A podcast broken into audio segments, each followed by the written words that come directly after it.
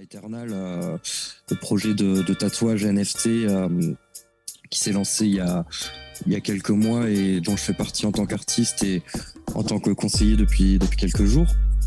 Euh, qui, qui font leur musée aussi, où ils pourront exposer du coup tous les travaux des artistes et aussi de, de, de donner une dimension d'ambiance, parce qu'ils ont fait un musée un petit peu, un petit peu bizarre, basé sur la- l'architecture du logo, qui, qui, qui s'extrude, etc. Enfin, c'est vraiment euh, très classe. Et euh, du coup, tu peux vraiment donner une atmosphère. Et, euh, et là, pour le coup, il y a un lieu de rencontre aussi, parce que sur Altspace, tu, tu peux discuter avec les gens euh, comme ça, quoi. D'accord, je connaissais pas du tout ce projet, donc euh, bah, à la limite tu me, tu, tu me donneras le lien et puis comme ça je, je regarderai et puis je mettrai le lien en description de, de l'épisode. Ah, c'est, ça a l'air hyper intéressant. Eternal, c'est un super projet. Je vais en parler vite fait quand même.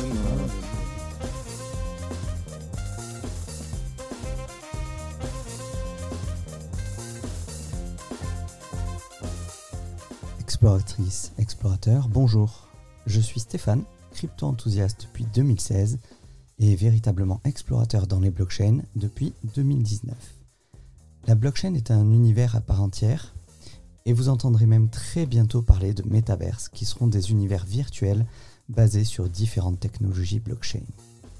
De par ce gigantisme, j'ai décidé de partager avec vous chaque parcelle de la blockchain et des crypto-monnaies que je découvre. En écoutant ce podcast, vous faites désormais partie de la famille des explorateurs crypto.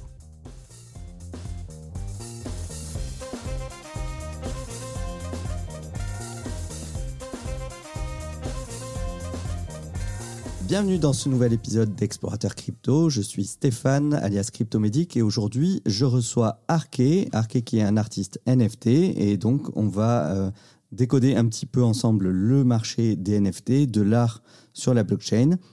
Euh, et puis voilà. Euh, donc, bah, enchanté de. Je suis ravi vraiment de, t'accueillir ici, hein, même si on avait déjà un petit peu échangé chez Cryptomatrix euh, depuis 2020, quand il y a eu le gros boom des NFT à l'été 2020. Je pense que c'est à peu près là qu'on a commencé à échanger.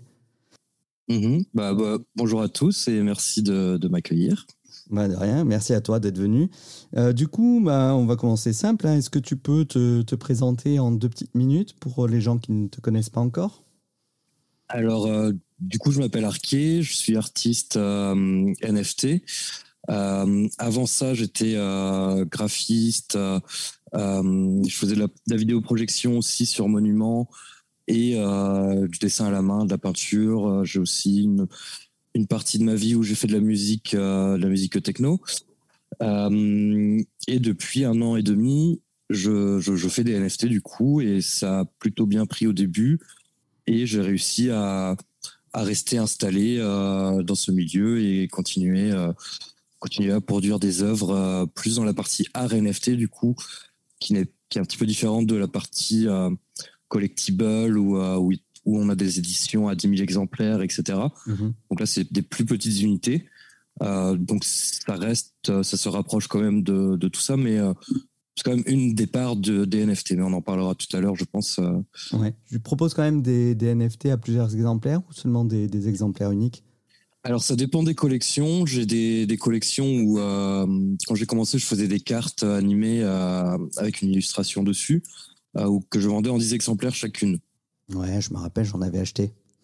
C'est le concept de, de RC euh, 1155, du coup, qui est euh, différent de, de l'ERC 721, où c'est des, des exemplaires uniques euh, en NFT. Donc, celle-ci, je faisais en 10 exemplaires. J'ai quelques autres éditions où je fais en plusieurs exemplaires, mais maintenant, je me focalise plus quand même euh, vers de l'œuvre unique, parce que les gens préfèrent ça tout de même quand c'est euh, basé sur l'art. C'est vrai. Donc, euh, donc voilà. C'est vrai. Je te cache pas que moi-même, j'ai bon, regardé un petit peu, bien sûr, tout ce qui se fait, euh, tout ce qui est euh, Bored Ape Yacht Club, euh, les CryptoPunks et tout ça. Euh, j'ai pas acheté de cela. J'aurais pu, hein, en plus. euh, c'est ça le pire en étant, en étant sur le, les NFT en 2020. C'est vrai qu'on aurait pu tous prendre, mais c'est difficile. C'est après coup que tu peux voir seulement comment ça, ça explose. Hmm. Du coup, c'est vrai que j'ai plus tendance à chercher des NFT uniques, comme tu dis, un, un petit peu comme si tu allais dans une galerie d'art et que tu cherchais vraiment une œuvre, une œuvre unique euh, que, toi seul peux, peux détenir. Et donc, ouais, moi, je savais que j'aime bien ce, caractère unique euh, de, l'œuvre d'art. Et c'est aussi pour ça qu'on aime bien les, les NFT, c'est que ça permet justement d'authentifier cette, cette unicité d'une œuvre. Mmh. Bah, c'est tout la, toute la complexité quand même de, euh, de pouvoir justement promouvoir le fait qu'un NFT soit important, parce que c'est déjà dur à faire comprendre aux gens. Donc c'est vrai que de se focaliser plus sur des œuvres uniques, c'est plus facile pour faire comprendre. Ouais, ouais c'est vrai, c'est vrai, tu as raison.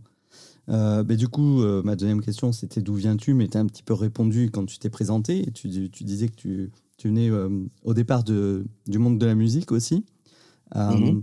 Tu fais un petit peu toujours de musique Tu as, prévu de faire des morceaux peut-être sous NFT, sous forme d'NFT J'avais lancé un projet d'album où je vendais chaque, chaque piste à 10 exemplaires mhm. qui constituaient un album en tout. mais à l'époque, comment expliquer ça? En fait, on n'avait pas de moyen de de mettre la musique en IPFS, donc sur la blockchain en elle-même. Donc, je vendais le NFT et dans le NFT, il y avait un lien pour télécharger sur euh, sur Google Drive. Donc, euh, c'était une façon de le faire. Maintenant, il y a plus d'outils qui, qui permettront de directement lier la musique ou même de faire une vidéo. Parce qu'il faut rappeler qu'à l'époque, euh, on pouvait pas minter de, NFT en vidéo, c'était que des GIFs. D'accord. Et là, maintenant, c'est possible Du coup, oui. Euh, là, on peut faire des vidéos MP4 avec du son, etc. Et euh, on peut même faire des objets en 3D directement. J'en ai minté quelques-uns. donc, tu fais une sculpture en 3D et mhm. tu la mintes et les gens peuvent la manipuler en direct comme ça avec l'objet 3D. et du coup, oui, effectivement, j'ai des projets qui arriveront euh, dans l'année. Là, j'attends mon nouveau mon nouvel ordinateur en fait pour euh, avoir un peu plus de puissance pour pouvoir me remettre à la musique. Mais euh, mais oui, tout à fait. Hein, je, vais essayer de reprendre aussi ce, côté-là parce que comme j'ai été très très occupé toute l'année dernière avec tout ce qui a NFT crypto, c'est vrai que j'ai pas eu le temps de faire tout ce que j'aurais voulu faire, mais maintenant que euh, j'ai un peu stabilisé ma vie autour de ça, je, peux répartir le temps pour ça, ouais. Ouais, ouais je pense que tout ce qui est, euh, tu parles des objets 3D euh, et même les musiques, je pense que c'est quelque chose qui va, qui va clairement se développer avec l'arrivée des métaverses, mm. surtout les, les, objets 3D, les œuvres d'art. Tu vois, il n'y a pas longtemps, j'ai acheté, je, je, me suis baladé sur Decentraland pour la, première fois. Et j'ai trouvé une artiste qui a exposé sur le muséum, au muséum de Decentraland. Et puis je lui ai pris un de ces, un de ces tableaux. Mais je trouvais dommage parce que c'était un, c'est un tableau avec juste une sculpture 3D en fait, mais sous forme d'image, euh, d'image 2D. Et après coup, je me suis dit, mince, en fait, c'est con parce que moi, j'aurais bien aimé la voir, euh, avoir le fichier 3D de son, de son œuvre, tel qu'elle a fait. Et comme ça, genre, euh, dans quelques années, si j'ai un terrain sur Decentraland ou The Sandbox, j'aurais pu afficher son, son œuvre d'art chez moi, tu vois. Ouais, tout à fait. forme de tableau, c'est un peu dommage. Le, problème de, de Decentraland, c'est que le moteur du, jeu, on va dire, mmh. euh, est vraiment pas optimisé, vraiment pas terrible. Du coup, euh, par exemple, moi déjà, j'essaye de limiter mes sculptures en objet 3D à un million de polygones, ce qui est déjà conséquent euh, entre guillemets.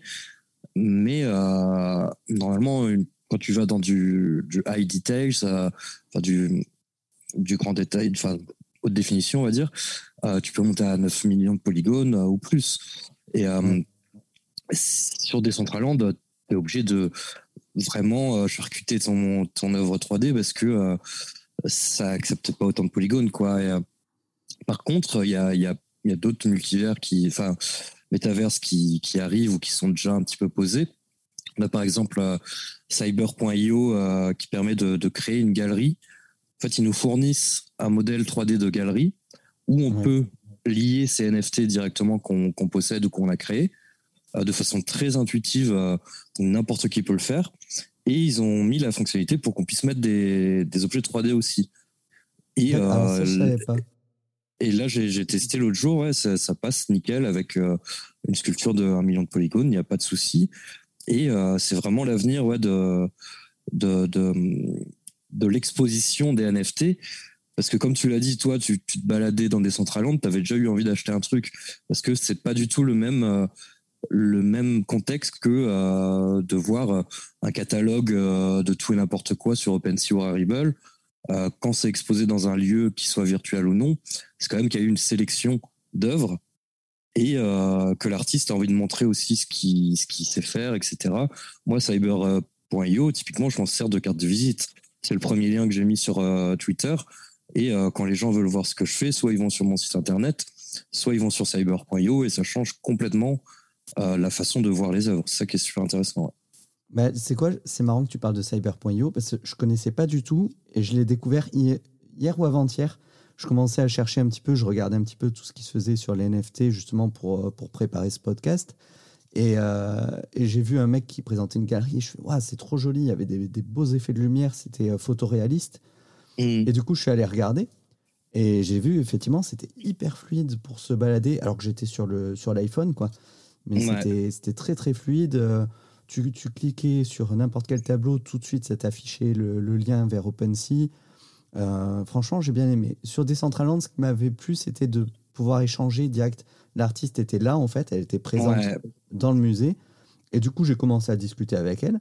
Et c'est après, après avoir discuté que j'ai validé l'achat. Et ça, je, ça, je trouve ça sympa aussi. Ça, c'est l'avantage de Decentraland ou CryptoVoxel. Euh, c'est que vraiment, tu peux parler avec les gens. Euh, il y a mm. tout un salon de, de chat. Euh, par contre, les deux, les moteurs sont vraiment à la ramasse.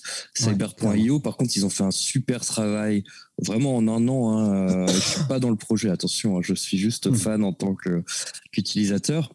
en un an, j'ai vu le truc se développer. Euh, je suis impressionné à chaque fois qu'ils montrent une nouvelle feature. C'est, euh, c'est juste génial. Et euh, après, pour revenir sur l'appréhension qu'on a selon le contexte du lieu où sont exposées les œuvres, il y a aussi tout le côté réalité virtuelle qui arrive à grande pompe. Donc moi, par exemple, j'ai fait mon, mon musée sur, sur Altspace où j'ai pu mettre mes NFT dedans, mais on manque du lien direct avec le NFT, mais ça revient un petit peu au même.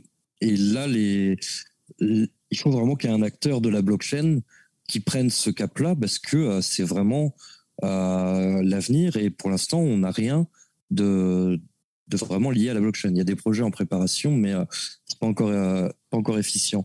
Et dans le même genre, par exemple, il y a Eternal, le projet de, tatouage NFT qui s'est lancé il y, a, il y a quelques mois et dont je fais partie en tant qu'artiste et en tant que conseiller depuis, depuis quelques jours, euh, qui, qui, font leur musée aussi, où ils pourront exposer du coup tous les travaux des artistes et aussi de, de, donner une dimension euh, d'ambiance, parce qu'ils ont fait un musée un petit peu, euh, un petit peu bizarre, basé sur l'architecture du logo qui, qui, s'extrude, etc. Enfin, c'est vraiment très classe.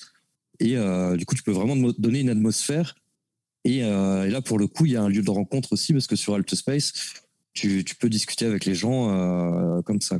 D'accord, je connaissais pas du tout ce projet, donc euh, bah, à la limite, tu me, tu, tu, me donneras le lien et puis comme ça, je, je, regarderai et puis je mettrai le lien en description de, de l'épisode. Ah, ça a l'air hyper intéressant. Eternal, c'est un, Eternal, c'est un super projet. Je vais en parler vite fait quand même. ouais, vas-y. Pour expliquer aux gens, c'est, c'est, je vais expliquer pourquoi surtout c'est un projet qui me tient à cœur par rapport à des projets hyper greedy où euh, c'est que euh, où tu sens que c'est que basé sur l'argent. Là, c'est pas vraiment le cas. Euh, déjà, c'est une équipe que j'avais rencontrée sur sur internet il y a quelques mois. Ensuite, je les ai rencontrés à Lisbonne quand il y a eu le TH, le TH Lisbonne. et là, on a discuté et je me suis rendu compte que les mecs, c'est juste que c'est des passionnés du tatouage et de la blockchain. Ils ont réuni les deux concepts et en gros, tu achètes un tatouage NFT tu, euh, tu le mintes sur leur plateforme, quelqu'un l'achète, et euh, du coup, il y a un réseau d'artistes euh, dans le monde où tu viens avec ce NFT-là et tu lui dis, bah, je veux le faire tatouer, et du coup, c'est un tatoueur agréé par Eternal, en fait. Donc, il y a ça, il y a une partie jeu vidéo qui va arriver, qui est inscrite dans le, dans le, dans le white paper. Il y a aussi des NFT plus classiques où c'est juste des NFT virtuels qui sont juste pour la beauté du NFT en tant que tel, on va dire. Enfin, ils ont vraiment développé tout un concept qui va arriver en plus euh, à grossir au fur et à mesure. Là, moi, je, dans, pareil, je suis impressionné aussi par, euh, par cette équipe-là. C'est vrai que depuis que, euh, depuis que je, je, suis conseiller, que je vois un petit peu en plus ce qui se passe derrière, c'est vraiment, je vois que les mecs rigolent pas du tout. C'est ça qui est génial. C'est, tu peux te dire au début, oui, c'est un petit projet, etc. Mais il y a une quantité de travail qui est fournie par ce genre d'équipe qui est, qui est vraiment génial. C'est énorme. Et qui donne envie sur le long terme. C'est pas un truc auquel j'avais pensé du tout. Les, les, tatouages sous forme de NFT, alors que clairement, il y aurait un marché. C'est exactement ce que je leur ai dit. C'est, je n'ai jamais pensé alors que c'est une idée qui semble euh, évidente en fait. Ouais, mais c'est souvent ça. Les meilleures idées sont souvent les plus évidentes, mais pourtant, il y, a très peu de personnes qui y pensent. C'est trop évident, justement. Mm. On va pas revenir sur la définition d'un NFT et tout ça parce que euh, j'en ai parlé au cours d'épisodes précédents, donc euh, je vais inviter les gens, s'ils veulent savoir ce qu'est un NFT, à écouter mes épisodes dédiés au NFT directement. Euh, on va gagner du temps, sinon on est là pour 3 ou 4 heures. par contre, c'est vrai qu'en ce moment, moi, ce qui m'a beaucoup retenu d'aller dans les NFT, c'est bien évidemment les coûts de gaz sur la blockchain Ethereum. Or, moi j'en étais resté que une grosse partie des NFT était euh, mintée sur, euh, sur Ethereum. La plupart de ce qu'on trouve qui a beaucoup de succès sur, euh, sur OpenSea, c'est sur la blockchain Ethereum. Mais je vois de plus en plus de, NFT qui se font, notamment au niveau du gaming, sur Solana. Et je pense qu'il y a aussi d'autres blockchains ou sur Polygon. je voulais savoir, par exemple, moi, je suis photographe à côté. Euh, justement, quand je regardais le, site de, des galeries dont tu me parlais, euh, j'ai perdu le nom. Cyber Ouais, sur cyber.io. Hmm. Euh, je suis tombé en fait, moi, sur un photographe qui avait fait sa galerie sur Cyber. Et je me suis dit, ah, j'aimerais trop mettre mes photos sur cyber.io et me faire une vraie galerie d'art comme ça.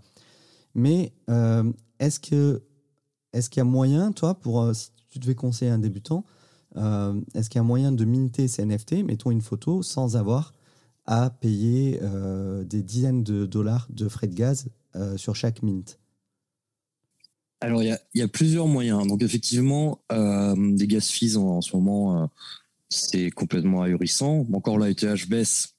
Donc, les gaz fees baissent, mais dès qu'il y a de l'activité sur, sur la blockchain, ça, fait mal. effectivement, pour commencer, on n'a pas envie de mettre 200 dollars pour pouvoir publier une œuvre.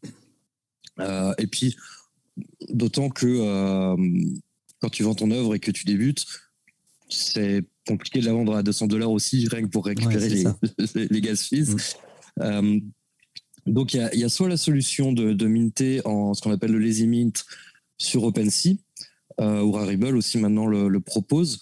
moi, je suis pas hyper fan de ça parce que le lazy mint, en fait, ça consiste, ça consiste, dans le fait que tu, tu mintes tu pseudo-mint en fait, euh, tu payes aucun gas fees. C'est l'acheteur qui payera les gas fees du, du mint quand il va acheter. D'accord. Euh, et, là, à partir de ce moment-là, le NFT sera vraiment sur la blockchain. Euh, donc c'est un petit peu particulier quand même comme, comme concept, parce qu'avant ça, il n'existe pas vraiment. il y a aussi le problème que quand on mint sur OpenSea, on est dans la collection OpenSea Store en fait, euh, quand bien même on ait créé une collection à notre nom, sur le contract, ça sera envoyé dans le contract de, de l'OpenSea Store. C'est un petit peu compliqué pour les débutants, j'en conviens, ouais, mais ce genre de concept. mais mais euh, du coup, ça sera pas vraiment ta collection en dehors d'OpenSea. C'est ça le, problème. Donc ça, ça mixe un petit peu euh, le concept de Web 3 et de Web 2. Et c'est ce qui déplaît à beaucoup de, de, monde en ce moment. et pas mal de casseroles également par rapport à OpenSea. Si tu fais pas de, de lazy mint, par contre, est-ce que si tu te fais une collection, elle est vraiment à toi ou c'est pareil, euh, c'est une collection sur. Elle est... Oh, ouais, ouais, mais alors attention, parce que pour créer une collection sur euh, la blockchain, ça coûte. Euh, ça coûte entre 1200 et 2000 dollars. Donc j'avais vu, j'avais regardé une fois, j'ai vite, j'ai vite laissé tomber. Ouais, Quand j'ai quand j'ai commencé, quand j'ai commencé, ça coûtait genre 200 dollars. Et je trouvais ça déjà cher, tu vois. J'étais pas content. Puis euh, une fois, j'ai dû en faire une à 1200 dollars. J'ai dit, bon, bah tant pis, allons-y. Si, on avait su, hein, on, en, aurait créé une bonne dizaine euh, à, l'époque où c'était à 200 dollars. À l'avance. Mais euh, sinon, si on veut ne pas être sur, sur ETH en mainnet, on peut minter sur Polygon. Là, à partir d'OpenSea, par contre. Euh, mais on sera dans le même problème, on sera dans la collection générale d'OpenSea, mais mhm. ça peut permettre quand même de, débuter. sachant que Polygon c'est quand même pas mal utilisé. donc ça peut être une alternative. Sinon, on, on, a Solana, comme tu as dit, mais Solana, il y a pas mal de bad buzz en ce moment. Après, à vérifier sur le long terme, est-ce que euh, est-ce que ça se vérifie ou est-ce que euh, c'est pertinent? Euh, Il y a aussi le problème que Solana, c'est une plateforme complètement centralisée, par contre, qui appartient à FTX. Donc, pour la pérennité, moi, je pense toujours à 10 ans, 20 ans, tu vois, pour la pérennité. S'il y a un souci, tout le monde perd son, ses possessions. Donc, je trouve qu'on s'écarte un petit peu du concept de la blockchain et de l'utilité d'un NFT qui te garantit un droit de possession, enfin une certification euh, sur le long terme aussi. Après, euh, sans critiquer Solana, hein, mais ouais. Euh, après, on a Avax qui va arriver là, je pense en grande pompe. Il y a beaucoup de choses qui, qui, sont, qui sont en train de, de bouillir par rapport à Avax, qui, ce qui est amusant parce que Avax, ça reste un vieux projet. Hein. C'est vraiment des. Il me semble que c'est 2017, hein, Avax, non Si je dis pas de bêtises. Avax Avalanche, c'est ça. Euh, ouais. ouais. je sais pas quand est-ce que c'est arrivé. Moi, j'en ai entendu parler. Je dis, là, je dis, je dis peut-être une bêtise, hein, mais. Euh, j'en ai entendu parler seulement en 2020. Fin 2020. Hmm. Bah, c'est peut-être plus récent que. C'est peut-être plus récent que ce que je pense. Mais en tout cas, c'est des projets dont on s'intéressait pas trop. Non, c'est vrai. Et qui, au final, vont produire quelque chose. Hmm. Donc, dans la crypto, des fois, il faut être patient et, euh, et euh, croire vraiment au projet sur le long terme. Mais là, c'est vraiment, on en parlait encore hier dans une, euh, dans une discussion vocale avec des amis. c'est vraiment maintenant que les autres blockchains peuvent tirer leur épingle du jeu pendant que Ethereum n'a pas encore fait son passage en 2.0. C'est exactement ce que j'allais ce que j'allais dire, c'est que dans tous les cas, d'ici peut-être six mois, si tout se passe bien, on devrait voir apparaître Ethereum 2.0, ce qui pourrait effectivement changer la donne très très vite Alors, on pourrait, déjà on pourrait, parce que les, deadlines euh, dans Ethereum, c'est assez euh, flexible. Et, euh, et surtout, on va pas voir tout apparaître d'un coup. Il y aura une transition qui peut durer un an ou deux a priori. D'accord. Donc effectivement, ils ont le temps de tirer leur épingle du jeu. C'est ça, mais il faut le faire quand même. Il faut qu'ils s'activent. Mais là, ils s'activent bien. sinon, on a, on a également Tezos, qui pour moi une de mes préférées pour les NFT sur euh, sur laquelle avant on avait seulement le site qui s'appelait Ikenunk qui était un petit peu un truc bricolé pas hyper stable et avec pas mal d'art expérimental etc donc c'était intéressant mmh. mais le créateur a complètement grillé son cerveau et s'est barré en disant bon un petit peu à la Macron, euh, vous m'emmerdez, euh, je, me, je, me, casse. Euh, et Macron, il n'a pas dit qu'il se cassait, par contre. Non, il a dit qu'il nous emmerdait. En plus, c'est pas pareil. mais en, en, tout cas, maintenant, on a d'autres plateformes qui sont apparues sur Tezos, dont Object.com, donc qui s'écrit objkt.com. D'accord qui, a, qui ont vraiment fait un, un travail euh, conséquent sur l'interface euh, l'UX pour avoir une, une expérience user-friendly. Donc, que tu, quand tu arrives et que tu es nouveau, tu galères pas. Après, tout le monde ne sait pas encore utiliser Tezos parce que c'est pas tout à fait les mêmes process et il faut avoir un wallet euh, différent de MetaMask. en espérant qu'un jour MetaMask intègre Tezos, hein, ça c'est pas c'est pas exclu. Mais mais voilà, mais sur du coup, sur Tezos, les frais euh, sont vraiment minimes. Mhm. Et, euh, et euh, ça, ça, marche très bien. Donc, moi, je, pour le moment, là, à la fois moi et mes collectionneurs, en ayant un peu marre de, de payer des fils dans tous les sens, j'ai lancé une collection sur Tezos et, et, et voilà, ça, ça rien ne coûte de faire plusieurs collections sur différentes blockchains pour voir un petit peu et apprendre aussi les écosystèmes euh, et tout ça. Mais par contre, moi, je fais quand même toujours attention à, à ce que les projets soient déjà installés depuis un minimum de temps. Mm. Euh, pour la pérennité encore une fois et pas arriver juste oui c'est le buzz alors euh, je vais minter là-dessus et au final tu te rends compte que bah, déjà 90% des trucs c'est des scams et au niveau sécurité c'est pas génial et au niveau comment on dit bah possession et intégration à la blockchain, c'est pas génial non plus. Donc euh, voilà. Mais parce qu'au final, euh, quelqu'un qui débute, euh, il pourra dire, mais je comprends pas pourquoi il fait pas une copie du, NFT sur chaque blockchain et ou tu sais chaque collection sur chaque blockchain.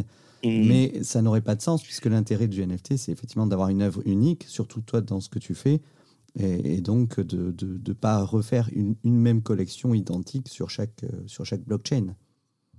Ouais, tout à fait. Mais il y, en a qui le font. Hein. Il y, a des gens avec moins de scrupules, euh, surtout sur la blockchain. Euh, parce qu'on en parle souvent hein, avec mes amis aussi, c'est que euh, tous les, les, beaux concepts de liberté, machin, tout ça, la blockchain pour sauver le peuple, le bitcoin, la monnaie du peuple, on a un petit peu perdu ça, hein, il faut pas se le cacher. Hein.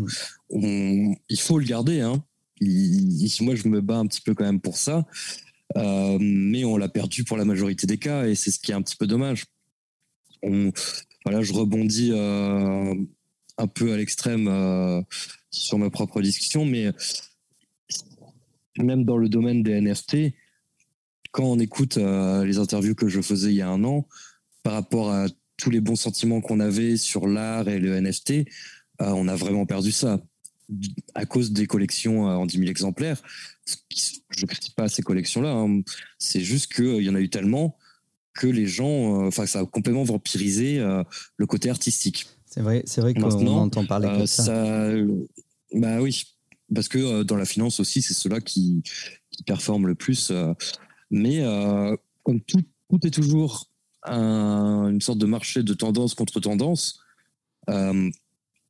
ça va revenir. moi, je me fais pas trop de soucis là-dessus. Le NFT, euh, je suis navré, même pour euh, les acteurs du jeu vidéo qui en ce moment pestent dessus, ah, c'est inéluctable. Après, à nous de voir, même euh, nous en tant qu'acteurs du NFT, hein, parce que moi, je vais être amené aussi à, travailler sur des projets liés aux jeux vidéo, etc. à nous de faire en sorte que ça se fasse bien et qu'on essaye de mettre des valeurs morales là-dedans de toute façon, il y aura toujours des dérives. Et des dérives, il y en a de tout temps, dans tout secteur. et dans le jeu vidéo, euh, on va pas me dire qu'il y en a pas. Parce que quand on achète des cartes euh, sur une édition de FIFA euh, qui ne servent que pour une édition de FIFA, alors que le jeu il ressort tous les ans en changeant deux trois noms et des fois ils oublient de changer le logo autour du stade. Euh, enfin voilà. Mais mais en fait je pense que les les, les gens dans le jeu vidéo n'ont pas peur des NFT en tant que tels, ils ont peur des, des boîtes de jeux vidéo. Parce qu'ils ont vu les carottes qu'ils nous ont mises euh, pendant des années et ils se disent mais waouh, cela c'est la porte ouverte à, à tout n'importe quoi. Parce que là on et là on, surtout qu'on rentre vraiment dans un aspect financier euh, où on peut il y a du trading aussi. C'est ça qui est dangereux enfin qui, qui fait peur aux gens. Et c'est là où tout notre rôle nous en tant qu'acteurs euh, bénéfique euh, sans dire que je suis un ange, hein, mais euh, on fait partie quand même de, il y a quand même des acteurs qui sont qui ont encore des valeurs morales là-dedans. C'est de réussir à, amener la chose bah, d'une bonne façon pour montrer que on peut aussi faire des bonnes choses. Rien que le fait qu'on puisse revendre ces jeux vidéo en occasion dans le dématérialisé, parce que ça, c'est quand même la plus grosse carotte qu'on nous a mis euh, de, ces dernières années. Parce que rappelez-vous, quand on était enfant, on achetait un jeu. Si on en voulait un nouveau, bah, on allait revendre un, jeu qu'on avait fini, et puis on pouvait racheter, etc. Là, non, tu achètes le jeu plein balle. Euh, puis en plus, les tarifs montent à 80 euros, 90 euros.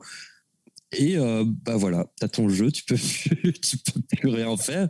Et euh, c'est comme moi, toi, t'as connu les années 90. C'est ça, bah moi j'ai 34 ans, je, je, je, cache pas mon âge, hein, mais. Euh, ouais, voilà, on est à peu près de la même génération. Je suis né en 81, mais mais c'est vrai qu'il y a beaucoup de beaucoup de jeunes aujourd'hui qui ont 20 ans, euh, qui rentrent dans tout ce monde-là des NFT et qui sont des, des gamers aujourd'hui. Ils n'ont pas vraiment connu ça. Ils ont ils ont commencé le jeu vidéo direct avec le dématérialisé. Mmh. Et tu sais, c'est marrant que tu parles de ça. J'ai fait un épisode sur, euh, sur la réaction des joueurs sur Ubisoft, parce que moi, ça m'a absolument irrité. Euh, parce que c'est quelque chose que, déjà, nous, on a connu les jeux vidéo où tu achetais un jeu, le jeu, il était fini. Ah, mais. euh, tu n'avais pas besoin de 50 mises à jour. déjà la donne, ils hein. bossaient les mecs pendant. Voilà, ils bossaient les mecs pendant 3-4 ans sur un jeu, tu achetais ton jeu, il était parfaitement mm. fini.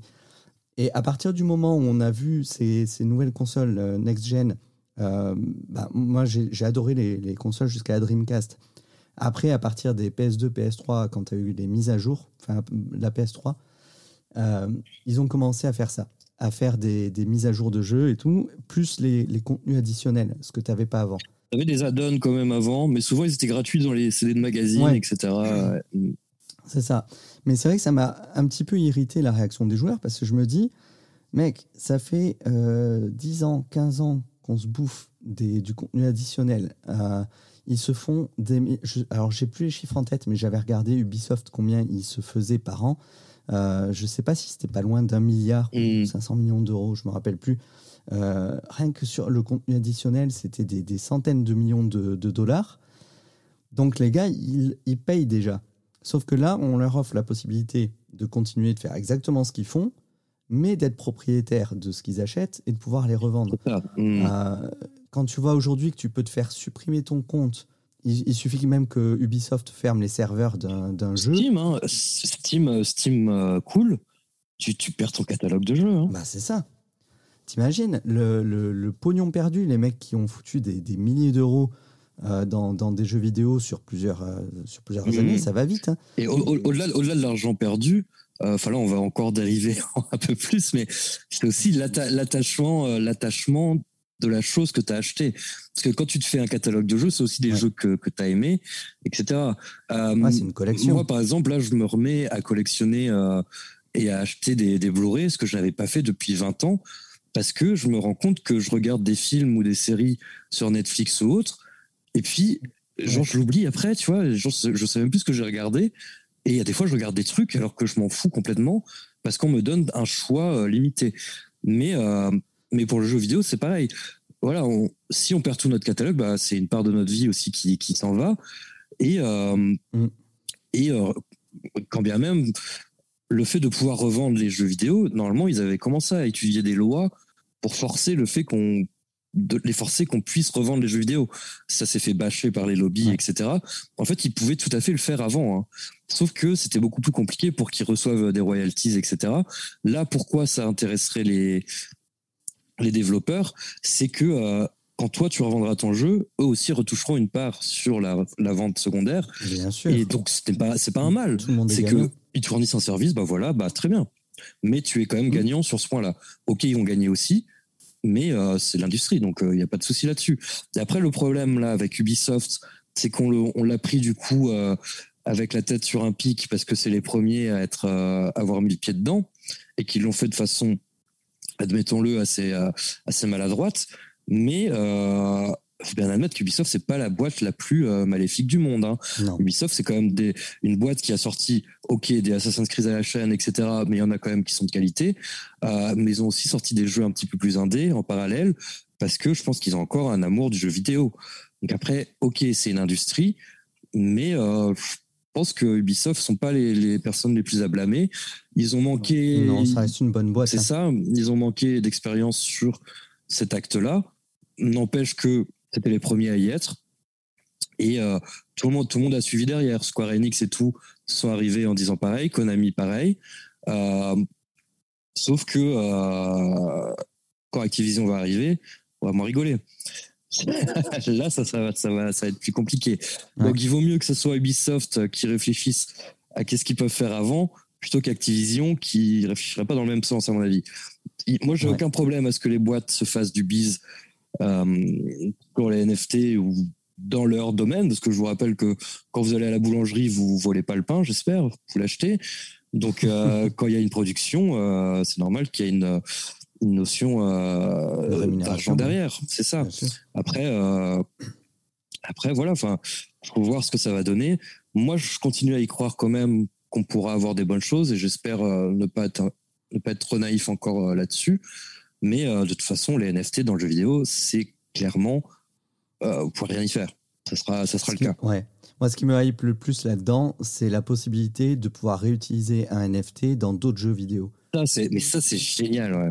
Je donne toujours mm. l'exemple, euh, t'achètes t'achètes un NFT, t'achètes une super épée légendaire dans Zelda, tu pourrais la réutiliser dans Super Smash Bros. et avoir une, nouvelle arme. voir dans n'importe quel autre jeu, ça serait énorme. Même une, même un manteau ou des vêtements, des trucs, ou, ou même, toi, imaginons, dans FIFA, tu achètes une paire de Nike de fou, là, parce qu'ils adorent faire de la pub. bah, d'une édition à l'autre, tu pourrais la, la transvaser. Mais attention, dans le, au conditionnel, tu pourrais, si ces acteurs du jeu vidéo ne font pas n'importe quoi. Bien sûr. Il faut, sûr, il faut qu'ils jouent le jeu aussi. Faut qu'ils jouent le jeu, faut que, faut qu'ils comprennent aussi qu'il y a un intérêt là-dedans. Et moi, je pense que l'intérêt est fort. Les gens ont toujours aimé acheter des personnalisations de, de, personnages dans les jeux vidéo. Là, ils les achètent. Dans tous les cas, ils, les achètent. C'est ça. Donc on, aime bien, on aime bien ça. T'imagines, t'achètes, tu dis une paire de Nike, t'achètes une paire de Nike, euh, tu les fous, euh, tu joues à FIFA, tu mets la paire de Nike à, à Benzema, et puis euh, le soir, tu vas te balader en boîte dans le dans le métaverse, et puis tu chausses les, les mêmes chaussures que tu avais mis à Benzema. C'est c'est hyper classe, moi je trouve. Exactement, mais c'est ça en fait, c'est l'interconnexion, l'interconnexion possible est géniale.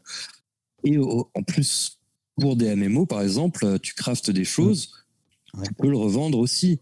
Donc, ok, en fait, je comprends tout à fait l'argument euh, où les gens disent, euh, comme Julien Chies, par exemple, qui est un YouTuber connu euh, du domaine du jeu vidéo, qui son, son argument premier, c'est oui, mais il y a quand même beaucoup d'enfants qui jouent aux jeux vidéo et ça, je peux tout à fait l'entendre et c'est vrai que c'est un point qu'il faut réfléchir.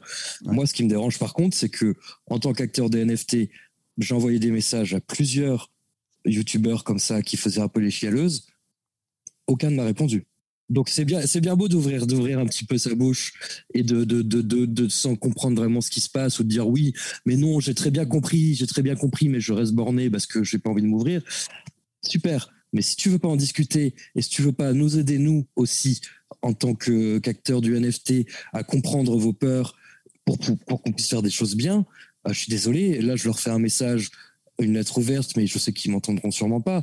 Mais euh, parlez avec nous aussi, quoi. Enfin, là c'est complètement ridicule et c'est juste fermer les portes à quelque chose qui va être génial et au risque justement que les acteurs, les grosses boîtes fassent n'importe quoi parce qu'ils auraient ils auraient, ils auront pas consulté les bonnes personnes. Ouais. Alors, j'ai pas, pas, euh, vu ce que j'ai pas vu ce que Julien Chaise avait dit sur le sujet. Euh, bah, il, fait il, hurle dans ses vidéos non jamais boycotter euh, ça ne passera pas par moi c'est les mots utilisés quoi. alors Julien euh, je vais t'envoyer le lien du podcast et tu vas apprendre ce qu'est un NFT j'avais envoyé aussi un message à EMB Edouard qui est, qui est bordelais en plus comme moi.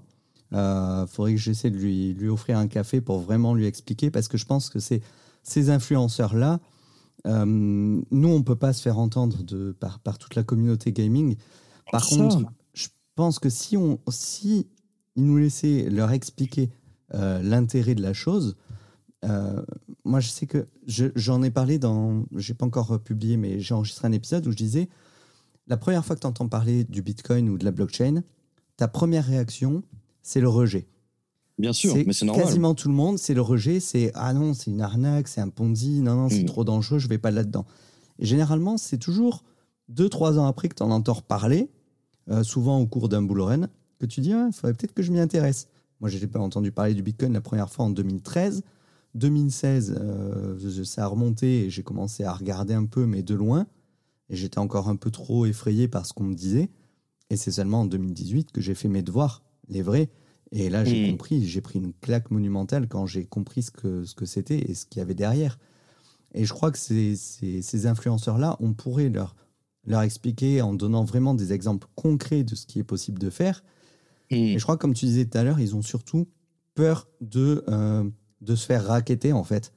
Alors que c'est tout à fait compréhensible, hein, mais même au-delà de leur expliquer, c'est aussi justement écouter leur peur et euh, essayer de les rassurer ou non et de dire oui, bah ça aussi on a peur, et on essaiera de lutter aussi à vos côtés.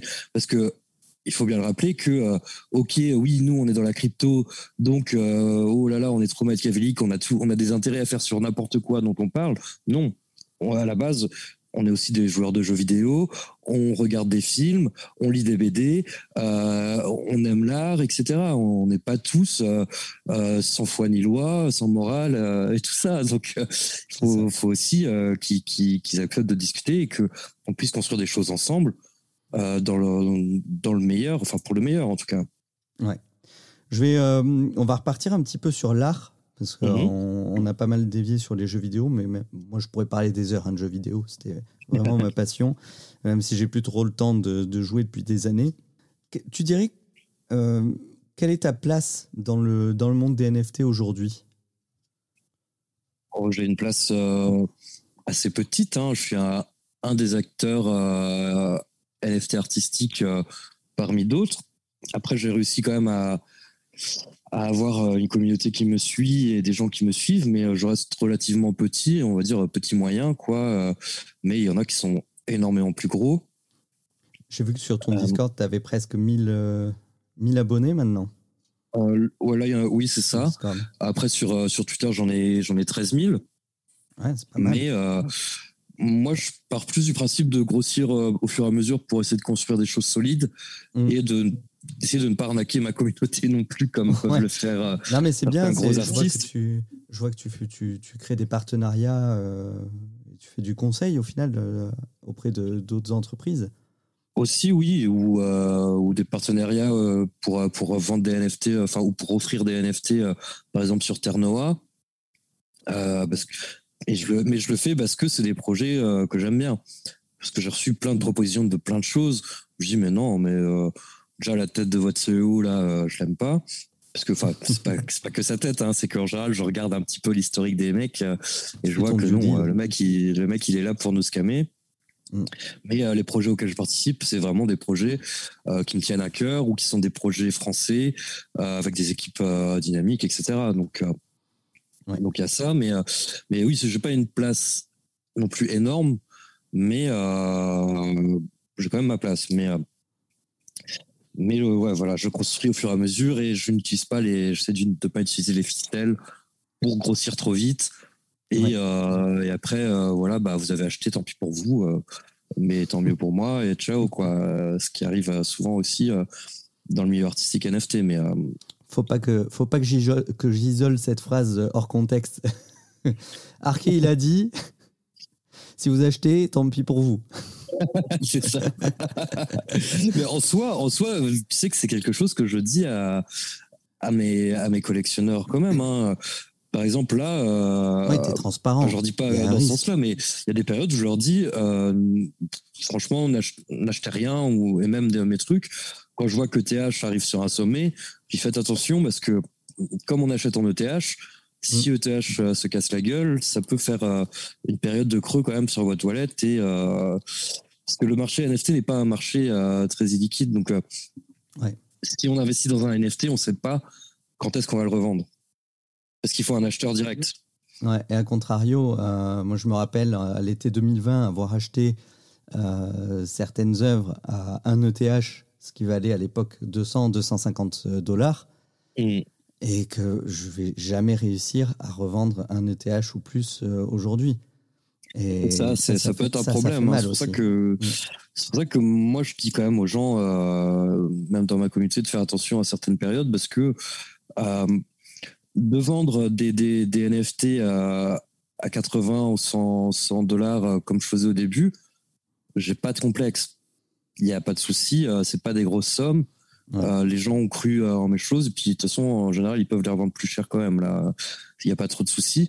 Mais de vendre quelque chose à 1000, 2000, 3000 euros ou dollars et de les laisser bloquer comme ça, là, je me sens, je me sens pas bien. Enfin, si, si, si si un acheteur achète à cette somme-là, si je veux que ce soit vraiment quelqu'un qui aime ce que je fais euh, et qui n'a pas de souci à bloquer cet argent pendant un moment et, euh, que principalement il achète parce qu'il aime l'œuvre et qu'il met il, veut bien y mettre cette valeur. Que ce soit pas juste de la spéculation. De la euh, spéculation, tout à fait.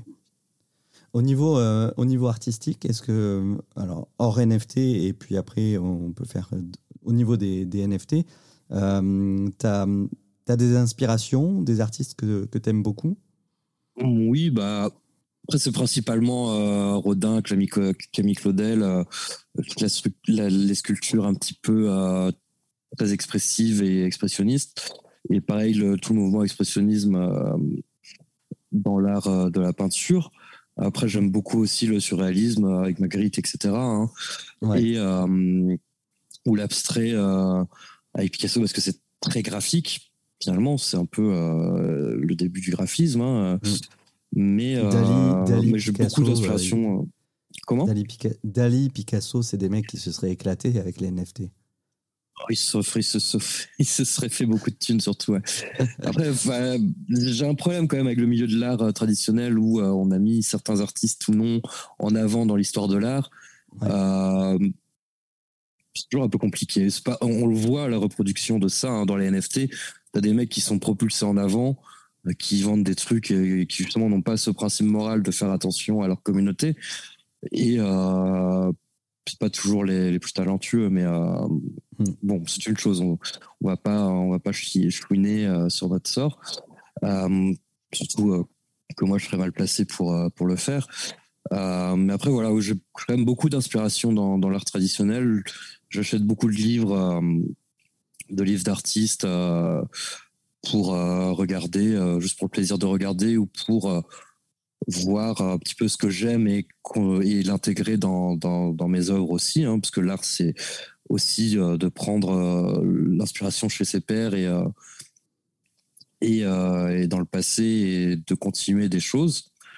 parce que rien ne, rien ne naît de zéro, comme pour, certains pourraient le croire, et le talent, ça s'apprend aussi. Mm. Mais, mais voilà, pour le, pour le milieu le milieu traditionnel artistique hors des NFT, c'est ça en gros, ouais. Est-ce que euh, est-ce qu'il y a un, événement particulier qui t'a poussé à te lancer dans les NFT Est-ce que c'est quelque chose que tu suivais déjà depuis, euh, depuis les tout débuts, depuis les CryptoKitties ou...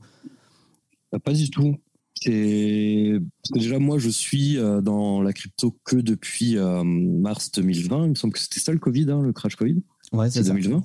Euh, donc c'est quand même très récent. Donc moi je suis rentré dans, la crypto comme ça. J'ai fait de l'analyse technique et tout pour apprendre au début. Euh, plus dans un profil d'investisseur que de trader euh, intraday ou quoi. Hein. Euh, et puis je suis tombé sur la vidéo de Cryptomatrix euh, qui en parlait. Et je dis waouh, c'est quoi ce truc? Qu'est-ce qui se passe? Je peux relier mes deux. Enfin, je peux relier ma ma passion de vie où je suis payé comme, euh, comme une misère euh, depuis des années et la crypto, euh, bah allons-y, testons. Hein, puis au début, enfin j'ai vraiment la vidéo de Cryptomatrix, j'ai dû la regarder trois ou quatre fois hein, parce que j'étais là, mais je comprends rien, c'est quoi en fait? Je pense que je pense que tu es comme moi vis-à-vis de Cryptomatrix. moi, je crois, j'arrête pas de le, de le, remercier, mais c'est vrai que sans, sans Cryptomatrix, je pense qu'il y a beaucoup, beaucoup de gens qui n'en seraient pas où ils en sont aujourd'hui.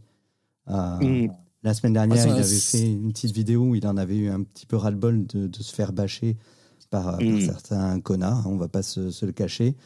Euh, moi, je sais que CM, euh, il, il, a aidé tellement de monde. C'est clairement, c'est clairement malheureux, euh, clairement malheureux ce qui l'état psychologique dans lequel il s'est retrouvé parce que c'est quelqu'un qui a quand même réussi à créer la communauté la plus bénéfique du monde.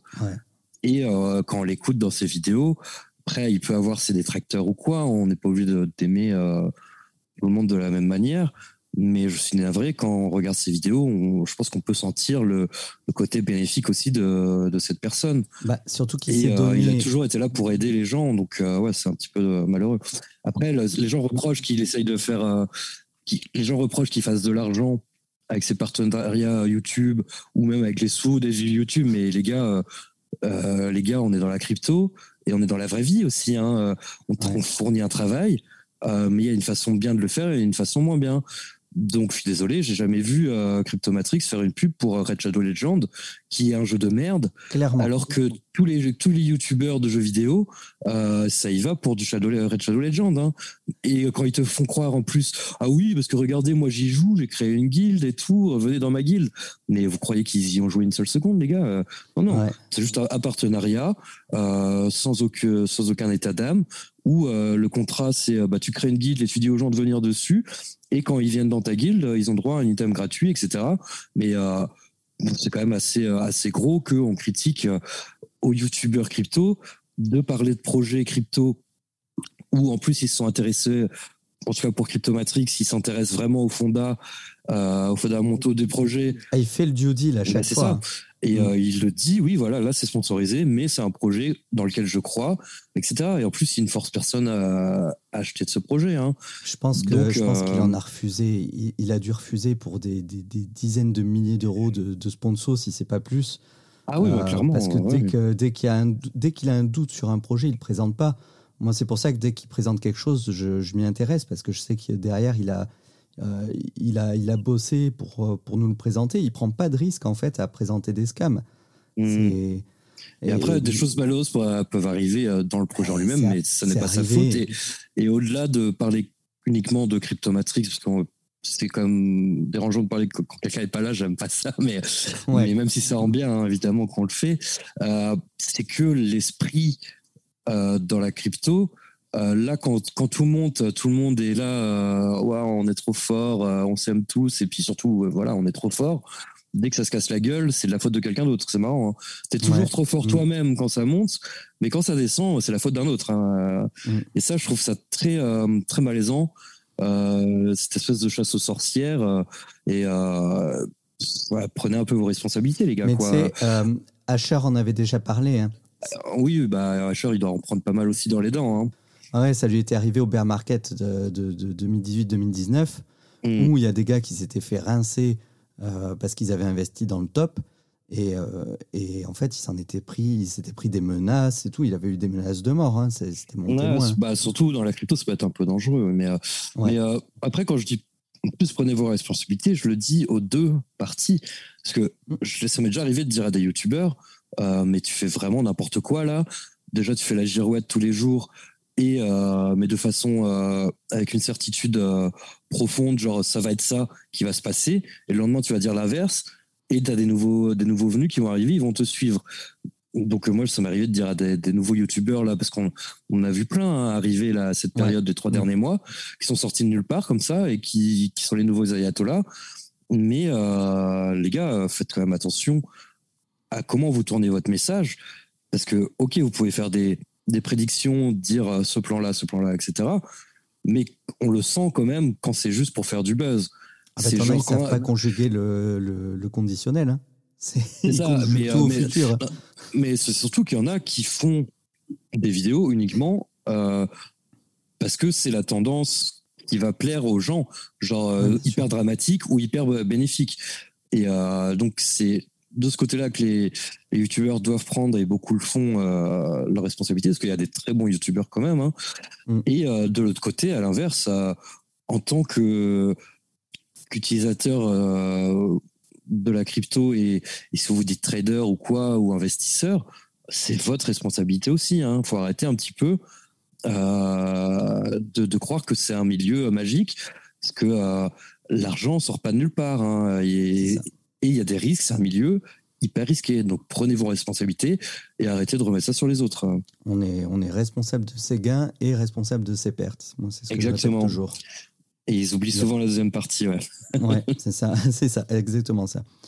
Au niveau du futur du NFT, quelle est ta, ta vision du futur des NFT Est-ce que tu penses à peut-être à, des utilisations auxquelles on n'a pas encore pensé, euh, peut-être par rapport hmm. à l'arrivée des métaverses ou je sais pas. Bah, déjà, il y a les métaverses, il y a hum, toute la traçabilité, que ce soit nourriture euh, ou euh, dans la mode, hum, ils vont l'utiliser pour euh, vérifier que, bah, que c'est un vrai. On, on, a parlé aussi des, des, jeux vidéo où là, il y a tout à faire et ce sera, à mon avis, le prochain secteur de l'année 2022. après, dans bah, tu as l'immobilier aussi avec Realty ou euh, peut-être que d'autres projets se créeront autour de ça. Euh, après, dans ce qui pourrait se créer, euh, je ne peux pas vous en parler parce que sinon vous allez me voler mes idées, mais mais il y a plein de choses à faire. Bah, on va suivre, j'en profite pour dire, bah, tiens, balance-nous tes, tes, liens du coup pour te suivre et pour rien manquer de tes futurs projets qui vont nous rendre multimilliardaires. Euh, j'espère pour vous, mais ou j'espère pour moi aussi. Alors où est-ce qu'on peut te, euh, suivre? Vous pouvez me suivre euh, bah, déjà sur arc-art.com, c'est mon site principal. Sur Twitter, vous cherchez arc A-R-K-E. Et je pense que vous me trouverez dans les premières propositions. on mettra le lien et puis si, si, jamais tu changes de pseudo, tu me préviens et puis je Tu sais, sur les podcasts, tu peux, modifier la description, il n'y a pas de problème. Voilà. Et donc voilà, là, c'est pour voir un petit peu ce que je fais. ça regroupe un peu toutes les plateformes, etc. Tu n'utilises pas Instagram comment? Instagram aussi, si, bien sûr. Instagram, bah, mais Instagram, c'est quand même très c'est envahi totalement par les bots, etc. Et leur algorithme est vraiment pété par rapport à avant. avant, quand, quand, on publiait sur Instagram, euh, on, est, on apparaissait dans le hashtag de façon chronologique, en fait. Euh, maintenant, tu apparais par rapport à ton nombre d'abonnés, etc. Donc, en fait, euh, Instagram est complètement vaporisé par les gros accounts. sachant que les gros accounts, en général, c'est des filles un petit peu sexy, etc. On a un peu perdu la tirée du, truc ouais, c'est très par rapport à l'art. visible sur Insta. Mm. Mm. Mais bon, ça reste un bon, euh, un bon portfolio, comme on dit, euh, pour les artistes, hein, une bonne carte de visite euh, pour montrer ce qu'on fait. Avec l'arrivée des, des, des métaverses, on va avoir des, des, plateformes comme ça, beaucoup plus virtuelles, mais qui seront parfaitement adaptées au partage de, NFT. C'est ça, mais il y a, oui, par, par, rapport au côté social, c'est vraiment quelque chose qui changera la donne aussi. Et aussi, justement, que tu puisses discuter avec des gens dans un métaverse euh, avec un, visuel, parce que là, tu auras un avatar, ça poussera aussi à acheter des NFT de, de, bah, comme on disait tout à l'heure, de chaussures, de vêtements, etc. effectivement. Ouais, c'est ça. Je vais pas, pas beaucoup plus te retenir. On en est à une heure de, discussion. Mm-hmm. Je sais que tu m'as demandé pour une demi-heure, une heure à peu près. Euh, est-ce que tu aurais euh, trois conseils à donner pour les explorateurs crypto que nous sommes que ce soit au sujet des NFT ou plus généralement? Alors, trois conseils. Euh, je dirais que le premier, c'est déjà connaissez-vous vous-même votre profil. Parce que quand on arrive, que ce soit dans les NFT, la crypto ou n'importe quoi, il y a plusieurs types de profils. Que ce soit le trader euh, court terme, l'investisseur ou, euh, autre profil. Mais il ne faut pas se tromper par rapport à soi-même, par rapport à son tempérament et par rapport à ce qu'on cherche. Que vouloir gagner de l'argent très vite sur des gros trades ou avec des leviers machin, euh, je vous interdis pas de le faire, hein, mais euh, déjà c'est pas ce qui est le plus conseillé. Mais euh, pour pouvoir pour faire ces choses-là, il faut avoir le tempérament pour aussi. Et et tout le monde n'a peut-être pas envie de perdre de l'argent non plus. Donc, donc voilà. Mais déjà, connaissez-vous vous-même. Après, pour le deuxième conseil, intéressez-vous vraiment aux fondamentaux et à l'aspect technique des choses. Et euh, le troisième conseil, ce serait la patience. Hein. Je pense euh, que c'est toujours ce qui fait qu'on ah devient gagnant au bout d'un moment. Tout à fait. J'aurais pas pensé à la patience, mais c'est vrai que c'est le. Je, trouve que c'est l'item le plus, le plus compliqué à garder sur le marché des cryptos. Bien sûr, parce que c'est on est on est sujet à tellement d'émotions, euh, on est sujet à, énormément d'émotions et de de coups durs et de et à l'inverse d'euphorie, la patience mm. c'est vraiment le truc primordial, ouais. Et puis surtout si, si vous investissez dans l'art, je pense qu'il faut beaucoup de patience parce que le même si on voit effectivement des NFT euh, quand tu vois les board apes en quelques mois qui prennent des, des, mm. valeurs dingues, mais la plupart des, des œuvres d'art ne s'apprécient que sur plusieurs dizaines d'années. Donc dans l'art, dans l'art traditionnel, après, dans la crypto, on a la chance que c'est un petit peu plus rapide quand même, mais ça peut s'étaler sur un an ou deux ou trois quand même. Mais euh, mm. bah déjà deux ans, ça paraît énorme sur le marché ouais, crypto. Mais euh, bon, euh, il faut aussi laisser le temps à l'artiste de, de grossir et de construire son univers. Il faut savoir que la plupart du temps, justement, les artistes qui, qui, qui ce qu'on peut appeler des artistes avec des guillemets maintenant pour certains, sont euh, propulsés sur le devant de la scène ou autres, ou font des, du gros buzz, c'est justement des mecs qui ne sont pas tout seuls. Il y a une équipe souvent derrière, euh, des développeurs, du marketing, des machins. Euh, un artiste indépendant, il faut lui laisser le temps de, de construire les choses aussi. Moi, euh, j'ai la chance d'avoir des gens qui m'entourent quand même pour m'aider sur des choses ou pour me conseiller ou pour m'apprendre des choses. Mais la plupart du temps, je suis tout seul à construire des concepts, etc. Donc euh, c'est pas la même, euh, c'est pas la même échelle quoi. Bah c'est vrai que tu parles de d'artistes qui ont une équipe derrière. Euh, quand on voit les gros projets qui marchent vraiment, c'est des gars qui ont plusieurs. Faut, faut, faut, pas que n'importe quel débutant se dise ouais je vais créer mes NFT, je vais devenir multimillionnaire. Mhm. C'est des gars, ils ont déjà des budgets de plusieurs centaines de milliers de, de dollars rien que pour le marketing. je vois l'artiste Vincent Faudemer, on en parle pas mal en ce moment, avec ses éléphants derrière, tu vois que, enfin, il y, a un pognon de dingue. Quoi. Je sais pas si c'est juste lui, euh, mais je sais que c'est un artiste maintenant qui est reconnu depuis plusieurs années, donc il doit avoir un sacré budget lui-même.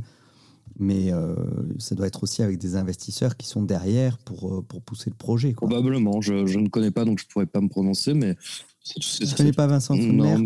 Il a, il a lancé euh, les, le Babolex. C'est un espèce de baba. Ah, on m'en a, on a parlé. ok, non, bah, j'ai pas envie, j'ai pas, ouais, y a eu des, pas envie d'en parler du coup. Il y a des sculptures.